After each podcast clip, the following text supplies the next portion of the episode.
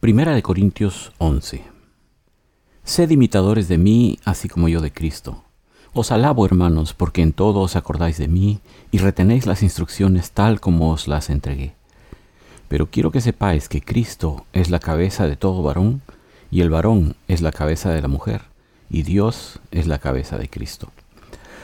Todo varón que ora o profetiza con la cabeza cubierta afrenta su cabeza pero toda mujer que ora o profetiza con la cabeza descubierta afrenta su cabeza, porque lo mismo es que si se hubiese rapado. Porque si la mujer no se cubre, que se corte también el cabello. Y si le es vergonzoso a la mujer cortarse el cabello o raparse, que se cubra. Porque el varón no debe cubrirse la cabeza, pues él es imagen y gloria de Dios, pero la mujer es gloria del varón. Porque el varón no procede de la mujer, sino la mujer del varón, y tampoco el varón fue creado por causa de la mujer, sino la mujer por causa del varón.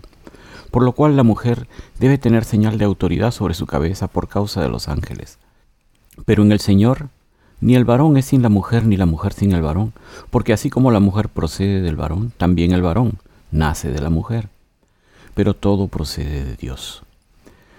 Juzgad vosotros mismos, ¿es propio que la mujer ore a Dios sin cubrirse la cabeza? ¿La naturaleza misma no os enseña que al varón le es deshonroso dejarse crecer el cabello? Por el contrario, a la mujer dejarse crecer el cabello le es honroso, porque en lugar de velo le es dado el cabello. Con todo eso, si alguno quiere ser contencioso, nosotros no tenemos tal costumbre ni las iglesias de Dios. Pero al anunciaros esto que sigue, no os alabo, porque no os congregáis para lo mejor, sino para lo peor. Pues en primer lugar, cuando os reunís como iglesia, oigo que hay entre vosotros divisiones, y en parte lo creo, porque es preciso que entre vosotros haya disensiones, para que se hagan manifiestos entre vosotros los que son aprobados. Cuando pues os reunís vosotros, esto no es comer la cena del Señor. Porque al comer cada uno se adelanta a tomar su propia cena, y uno tiene hambre y otro se embriaga, pues que no tenéis casas en que comáis y bebáis, o menospreciáis la iglesia de Dios y avergonzáis a los que no tienen nada. ¿Qué os diré? ¿Os alabaré? En esto no os alabo. Porque yo recibí del Señor lo que también os he enseñado, que el Señor Jesús, la noche que fue entregado, tomó pan. Y habiendo dado gracias, lo partió y dijo, Tomad, comed, esto es mi cuerpo que por vosotros es partido, haced esto en memoria de mí. Asimismo tomó también la copa, después de haber cenado, diciendo, Esta copa es el nuevo pacto en mi sangre, haced esto todas las veces que la bebiereis en memoria de mí.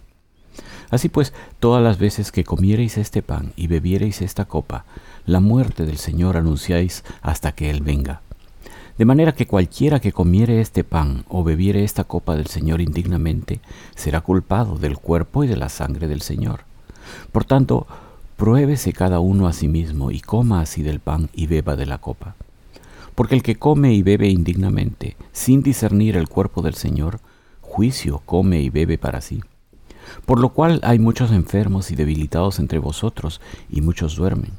Si pues nos examinásemos a nosotros mismos, no seríamos juzgados.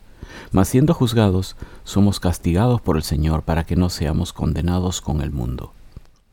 Así que, hermanos míos, cuando os reunís a comer, esperaos unos a otros. Si alguno tuviere hambre, coma en su casa, para que no os reunáis para juicio. Las demás cosas las pondré en orden cuando yo fuere. Primera de Corintios 12. No quiero, hermanos, que ignoréis acerca de los dones espirituales. Sabéis que cuando erais gentiles se os extraviaba llevándoos como se os llevaba a los ídolos mudos por tanto os hago saber que nadie que hable por el Espíritu de Dios llama anatema a Jesús, y nadie puede llamar a Jesús Señor sino por el Espíritu Santo. Ahora bien, hay diversidad de dones, pero el Espíritu es el mismo. Y hay diversidad de ministerios, pero el Señor es el mismo. Y hay diversidad de operaciones, pero Dios, que hace todas las cosas en todos, es el mismo. Pero a cada uno le es dada la manifestación del Espíritu para provecho.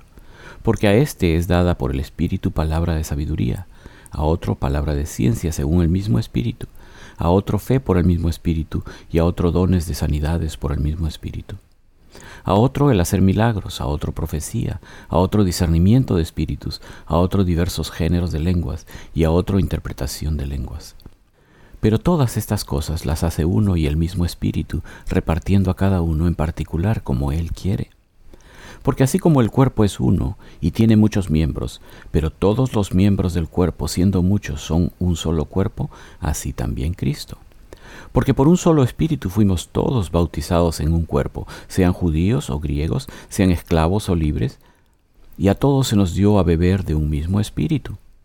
Además, el cuerpo no es un solo miembro, sino muchos. Si dijera el pie, porque no soy mano, no soy del cuerpo, ¿por eso no será del cuerpo? Y si dijera la oreja, porque no soy ojo, no soy del cuerpo, ¿por eso no será del cuerpo? Si todo el cuerpo fuese ojo, ¿dónde estaría el oído? Si todo fuese oído, ¿dónde estaría el olfato? Mas ahora Dios ha colocado los miembros, cada uno de ellos, en el cuerpo como Él quiso. Porque si todos fueran un solo miembro, ¿dónde estaría el cuerpo? Pero ahora son muchos los miembros, pero el cuerpo es uno solo. Ni el ojo puede decir a la mano no te necesito, ni tampoco la cabeza a los pies no tengo necesidad de vosotros. Antes bien, los miembros del cuerpo que parecen más débiles son los más necesarios. Y a aquellos del cuerpo que nos parecen menos dignos, a estos vestimos más dignamente. Y los que en nosotros son menos decorosos, se tratan con más decoro. Porque los que en nosotros son más decorosos no tienen necesidad, pero Dios ordenó el cuerpo, dando más abundante honor al que le faltaba, para que no haya desavenencia en el cuerpo, sino que los miembros todos se preocupen los unos por los otros. De manera que si un miembro padece, todos los miembros se duelen con él.